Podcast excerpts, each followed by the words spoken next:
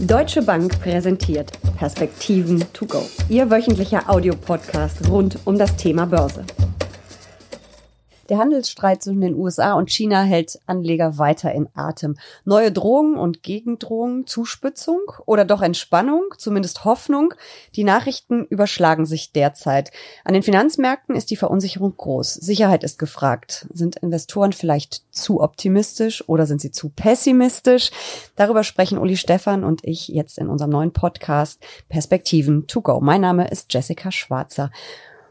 Uli, spitzt sich das Ganze gerade weiter zu oder haben wir eine Entspannung? Ich habe ehrlich gesagt leicht den Überblick verloren. Tatsächlich kann man den Überblick relativ leicht verlieren, weil eben auf der einen oder anderen Seite immer wieder verschiedene Dinge angesprochen werden, auch getwittert werden.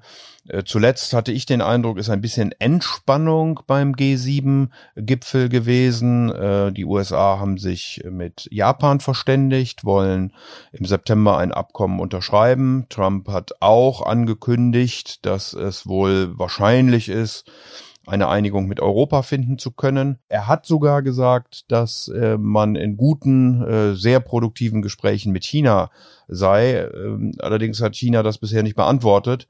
Man hört so zwischen den Zeilen, dass China äh, Sorge hat, sich auf etwas mit Trump mit den USA, mit der amerikanischen Regierung zu einigen, was aber dann drei Tage später durch einen Tweet wieder umgeschmissen wird. Also insofern dürfen wir da gespannt sein. Jetzt äh, demnächst im September geht die erste Zoll, weitere Zollerhöhungen dann los und im Dezember die nächsten. China hat gekontert. Also das läuft zunächst mal weiter, unabhängig davon, ob es denn dann irgendwelche Diskussionen tatsächlich gibt. Also eigentlich haben wir schon immer noch ein bisschen eine Zuspitzung, eben dadurch, dass diese Zölle kommen.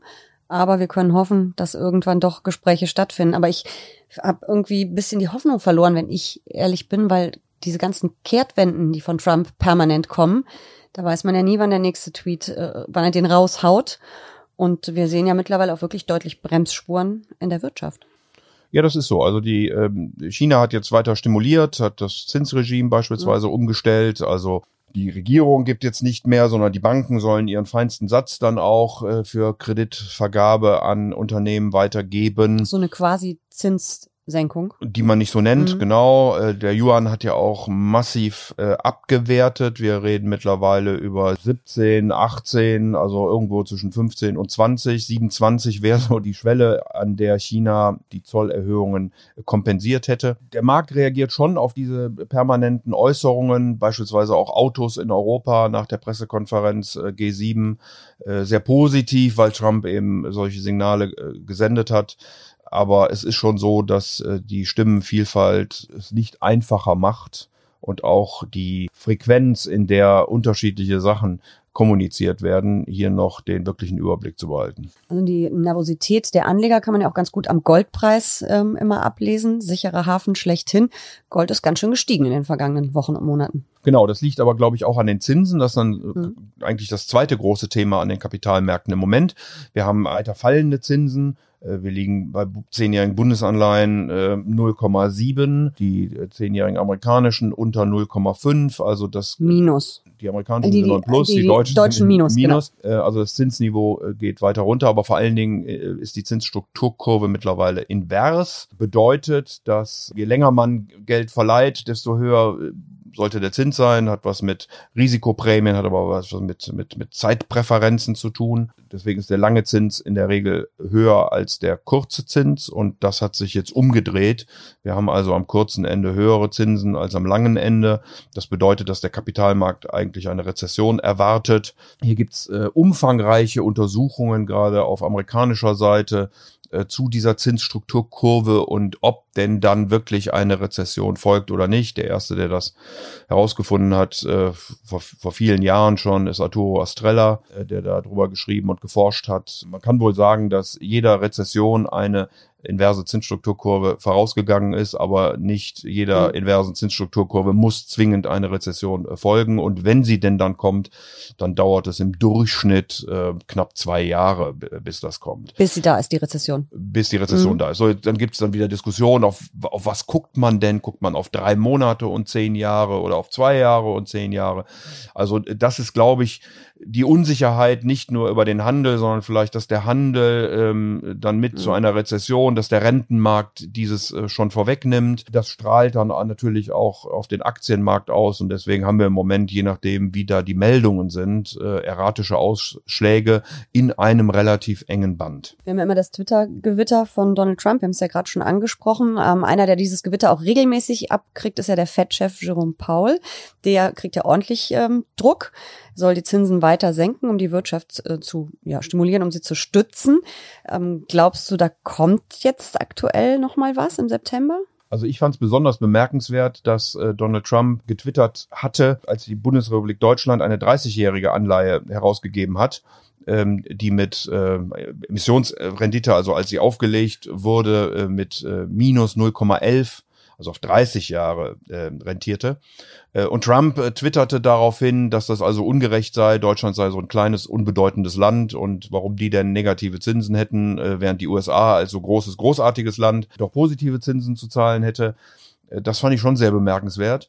Äh, Jerome Powell hat zuletzt äh, beim Jackson Hall Treffen der Notenbanker in äh, Wyoming, USA, eben in diesem Skiort äh, Jackson Hole, ich glaube, die Tür schon ein Stück weit aufgemacht. Er hat gesagt, es gibt keinen Automatismus. Wir sind weiterhin hier datenabhängig in unseren Zinsentscheidungen, aber er hat eben die Risiken betont, dass es Unsicherheit gibt. Der hat auch den Welthandel konkret angesprochen. Äh, da gibt's ja wieder andere Notenbanker, die sagen, die Fed sollte aber doch nicht hier auf Trumps gestreute Unsicherheit dann äh, reagieren. Also es, äh, das ist noch nicht ganz eindeutig. Der Kapitalmarkt, also von den Stimmen der Notenbank nicht ganz eindeutig. Der Kapitalmarkt geht heute mit einer hohen Wahrscheinlichkeit davon aus, dass im September eine Zinssenkung in den Vereinigten Staaten stattfindet. Ob das dann auf Druck von dem Präsidenten erfolgt ist oder aufgrund äh, der Erkenntnisse, weil mhm. die Konjunktur ähm, etwas schwächelt, äh, das äh, ist dann schwer mhm. zu begründen.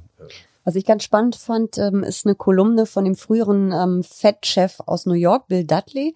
Der hat ähm, jetzt geschrieben gehabt, die Fed möge doch die Zinsen nicht senken, vielleicht sogar erhöhen, ähm, das um, genau, um dann Druck auf Trump richtig auszuüben und vielleicht die Wiederwahl sogar zu verhindern. Also das wird auch wirklich noch ein Wahlkampfthema, die Zinssenkung und vor allen Dingen natürlich die wirtschaftliche Lage. Ja gut, das wissen wir spätestens äh, seit Bill Clinton, ähm, The Economy Stupid.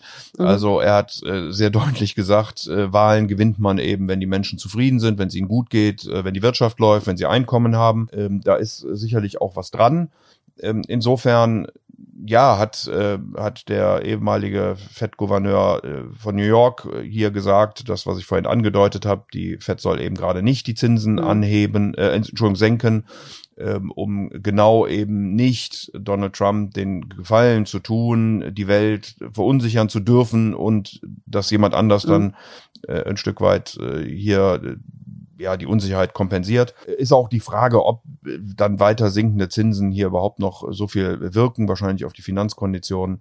Aber ja, es gibt unterschiedliche Stimmen. Es gibt auch innerhalb der FED, also innerhalb des Gremiums, was über die Zinsen im September äh, entscheidet, unterschiedliche Stimmen. Aber trotzdem nochmal, der Kapitalmarkt geht heute davon aus, wenn das nicht kommen würde im äh, September, diese Zinssenkung, dann äh, würde ich schon mit höheren Volatilitäten rechnen, mhm. weil das Enttäuschungspotenzial dann doch sehr groß ist, gerade nach den Äußerungen, äh, die Jerome Powell in äh, Jackson Hole gemacht hatte. Zinsen sind ja das eine. Ähm, man kann natürlich auch die Wirtschaft durch Steuern, äh, Steuerpolitik äh, beeinflussen. Und da hat ja Trump oder vielmehr das Weiße Haus in dem Fall auch verkündet, dass über weitere Steuersenkungen, dass da drüber nachgedacht wird, beziehungsweise das geprüft wird, wobei dann auch gleich der Halbsatz nachkam, es hätte natürlich nichts äh, mit einer ja, anstehenden Rezession zu tun. Glaubst du, dass da noch was kommt? Weil letztes Jahr hat das ja ganz gut geklappt. Also ich habe gelernt in den letzten Jahren und auch gerade beim amtierenden Präsidenten, dass man mit allem rechnen muss. Mhm. Ähm, insofern kann auch das sein. Ich äh, möchte aber erinnern, dass äh, die USA heute schon ein immenses Haushaltsdefizit fährt, dass äh, das äh, Congressional Budget Office also eine unabhängige mhm. Institution, die den amerikanischen Haushalt äh, genau beobachtet und da Stellung äh, zugibt, A, keine Rezession sieht, sondern ein Wachstum um die zwei Prozent herum und B in der Projektion der Schulden bezogen auf das Bruttoinlandsprodukt der USA mhm. einen gewaltigen Anstieg in den nächsten Jahren sieht. Da guckt man typischerweise nur die Schulden an, ähm, wie so schön heißt, held by the public. Mhm. Das sind also die amerikanischen Schulden, die über ähm, Staatsanleihen jeglicher Laufzeit gedeckt sind. Das sind nicht die Schulden, die die staatlichen äh, Haushalte, Nebenhaushalte ähm, und so weiter und so fort noch haben, also beispielsweise die Sozialkassen etc. Wenn man das zusammenrechnet, äh, kommt man äh, auf ungefähr 100 Prozent des Bruttoinlandsproduktes. Ist heute kein Problem, wie man an der Zinssituation mhm. sieht, aber wie gesagt, weitere Zinssenkungen würden dieses Verhältnis verschlechtern und dieses Congressional Budget Office hat eben gesagt, das sei auch gar nicht nötig, weil das Wachstum eben um die zwei Prozent herum liegt. Viele andere Institutionen sehen das ähnlich. Also wenn ich mir verschiedene Research-Häuser angucke, äh, dann stelle ich auch fest, dass das Wachstum mal mehr oder mal weniger, aber um mhm. die zwei Prozent fürs nächste Jahr angenommen wird, für dieses und fürs nächste Jahr angenommen wird. Ähm, unser Haus, also die Deutsche Bank, sieht das auch so. Also erstmal keine Rezession in den USA. Wie sieht's in Europa aus? In Europa ist die Lage durchaus schwieriger. Wir haben ähm, die Bestätigung bekommen, beispielsweise für Deutschland fürs zweite Quartal äh, ist wirklich negativ. Auch die Aussichten fürs dritte Quartal sind nicht so gut. IFO-Index war auch nicht besonders berauschend. IFO-Index war auch nicht so gut. Äh, die ähm, Stimmungsindikatoren der Wirtschaft insgesamt auf niedrigem äh, Niveau haben sich mittlerweile stabilisiert, aber, aber wirklich auf Rezessionsniveau. Also das sieht alles nicht so wirklich gut aus. Deutschland ist eben eine sehr offene Volkswirtschaft, ist äh, dann sehr stark beeinflusst vom Welthandel und den Diskussionen darum. Man sieht also, dass die Exporte auch am meisten äh, zurückgegangen sind in China und in, in der Bundesrepublik Deutschland. Also Deutschland als, als Überschussland, da verwundert einen das wahrscheinlich nicht, aber da zeigt sich dann eben die Unsicherheit äh, auch in den Investitionen. Und deswegen lebt Deutschland heute noch, noch stark vom, vom Konsum, auch vom Bau. Äh, aber das sind so die tragenden Säulen und äh, Europa insgesamt wahrscheinlich unter einem Prozent, ja, knapp ein Prozent irgendwie äh, im Wachstum. Das ist schon relativ moderat und deswegen erwarten wir auch, dass die EZB hier nochmal aktiv werden wird. Glaubst du, dass das in den nächsten Wochen schon passieren wird? Also ich könnte mir vorstellen, dass die Diskussion A um die Fiskalpolitik in Europa nochmal aufkommt. Mhm. Hier ist man in der Verschuldung in den letzten Jahren ein Stück weit zurückgegangen was auch stark an Deutschland liegt. Wir haben ja auch gelernt, Deutschland hat einen massiven Überschuss im ersten, mhm. im ersten Halbjahr äh, wieder eingefahren. Also da gibt es wohl Spielräume. Man redet ja auch von der grünen Null mittlerweile mhm. und ich könnte mir auch vorstellen, mit einer neuen Kommissionspräsidentin deutscher Couleur, dass man dann mit Frankreich auch über solche Dinge nochmal spricht, wie man denn äh, da einen Weg findet, ähm, ähm, Europa besser zusammenzubringen, noch enger zusammenzubringen und äh, wie gesagt auch Investitionen anzukurbeln. Das wird die eine Seite sein und die zweite wird dann die Geldpolitik sein. Die EZB glaubt offensichtlich, dass sie heute die Institution ist, die hier helfen kann und einspringen kann. Und deswegen habe ich wenig Zweifel, dass äh, Mario Draghi das äh, tun wird. Äh, wir rechnen damit, dass im September nicht nur eine Zinssenkung kommt für die Einlagesätze, sondern auch ein weiteres Kaufprogramm oder eine Wiederauflage des Kaufprogramms ausgerufen wird. Das sollte Märkte unterstützen. Die Finanzkonditionen werden besser ob äh, am Ende des Tages das äh, realwirtschaftlich dann noch eine große Rolle spielt, hängt dann wahrscheinlich auch davon ab, wie genau die Gestaltung äh, sein wird, was wir heute noch nicht wissen. Also gibt es beispielsweise Tiering, äh, bedeutet, dass man eine Staffelung macht, damit sich diese negativen Einlagesätze die Banken so stark mhm. belasten, denn die müssen ja am Ende auch Kredite auslegen, damit wir eben Investitionen auch sehen. Also hört sich ja eigentlich an, als ob wir ein bisschen ruhigeren Börsenherbst kriegen, als wir jetzt äh, einen Börsensommer erlebt haben. Der war ja nicht so schön. Ja, wir haben ja jetzt über die ganze volkswirtschaftliche mhm. äh, Seite gesprochen. Ähm, da sind die Dinge, wie sie sind. Sie haben sich äh, deutlich abgekühlt, die Konjunktur auf der Welt und in den einzelnen Regionen. Die Notenbanken versuchen dagegen zu halten. Wie gesagt, es gibt hier und da fiskalische Überlegungen. Es gibt dann immer wieder Unsicherheit. Das ist, glaube ich, das, was wir gerade diskutiert haben.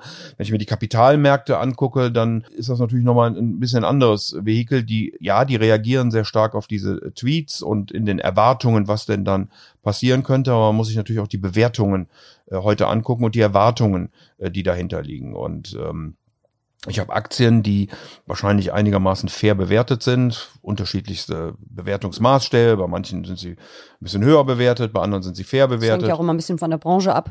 Genau, aber das sind alles historische Vergleiche mhm. dann, die natürlich auch an einem Zins hängen. Und äh, wenn ich historisch mir angucke, wo der Zins war und wo er heute ist, dann habe ich eben viele Bewertungsmodelle, die bei Null oder negativem Zins nur noch begrenzt funktionieren. Dann sieht man ja solche Stilblüten, dass Immobilien mit dem, keine Ahnung, 40, 50-fachen der Jahresmiete verkauft werden und wir dann bei Aktien sagen, ja, aber das Zwölffache finden wir teuer oder in manchen Regionen, in, Entschuldigung, manchen Sektoren haben wir sogar nur das, das, das Sechs- oder Siebenfache. Das finden wir dann teuer. Da bin ich gespannt, wenn die Notenbanken wirklich reagieren, was denn der Kapitalmarkt dazu sagen wird, ob dann diese Erwartungen adjustiert werden. Wir sehen seit dem Dezember letzten Jahres Ausflüsse aus dem, was wir eher risikobehaftetere Assets nennen, also Aktien beispielsweise. Werte nehmen, mhm. beispielsweise Aktien. Und wir sehen massive Zuflüsse in, in, in Geldmarktprodukten ähm, äh, oder Fonds, in Renten, ähm, also Anleihen. Ähm, und das zeigt, dass die Anleger sehr vorsichtig sind, dass aber auch viel Geld gehortet wird. Also ja, es kann immer wieder zu äh, Volatilitäten führen, je nachdem, wo da die Stände gerade sind in den Diskussionen um Handel etc. Aber ich glaube, dass das Rückschlagspotenzial insgesamt zumindest für den Moment begrenzt ist, weil wir sehen keine Rezession mhm. auf der einen Seite und wir sehen eben sehr vorsichtige institutionelle Anleger, die sehr viel Geld an der Seitenlinie haben und wahrscheinlich, wenn es zurückläuft, dann auch immer wieder kaufen werden. Das ist ja auch genau das, was wir mhm. gerade sehen. Der Markt erschreckt sich, verkauft zuerst mal und dann sagt er, wo soll ich denn hin mit meinem Geld? Ich habe möglicherweise noch Anleihen, die ich vor keine Ahnung, zehn, acht, fünf Jahren gekauft habe, da stand irgendwie immer noch ein positiver Zins drauf. Wenn ich das heute mache, kriege ich mit Ansage negativ. Deswegen versucht man, glaube ich, Alternativen zu suchen, sich da zu optimieren und äh, sollte deswegen auch die Chancen bei Aktien nicht völlig außen vor lassen. Das hört sich gut an. Wir müssen noch einmal kurz über Twitter reden, was ich dich immer schon mal fragen wollte. Guckst du mittlerweile mehr auf Twitter, wenn du Nachrichten suchst oder doch immer noch in die Bloomberg-App? ich gucke ehrlich gesagt immer noch, noch mehr nach Bloomberg und, und, und CNBC und, und auch andere Medien. Aber du folgst Trump bestimmt auch. Ah, genau, aber das mache ich mittlerweile schon, ähm, weil ähm, ich weiß nicht sagen, ob, ob unterhaltsam das richtige Wort ist, aber es gibt also durchaus äh, interessante Tweets, äh, die er da macht und täglich und in einem Umfang, dass man schon ein wenig erstaunt ist. Aber ja, das, äh, das, das tue ich schon, weil es aber auch die Märkte bewegt. Mhm. Also äh, es ist schon so, wenn der Präsident dort äh, Dinge sagt, er kündigt ja auch Politik dort an dann ähm, ist das schon relevant und äh, dann sollte man das auch möglichst schnell mitbekommen haben, um eben auch an mhm. Kapitalmärkten äh, reagieren zu können. Wunderbar. Vielen Dank für diese Perspektiven to go. Sehr gern.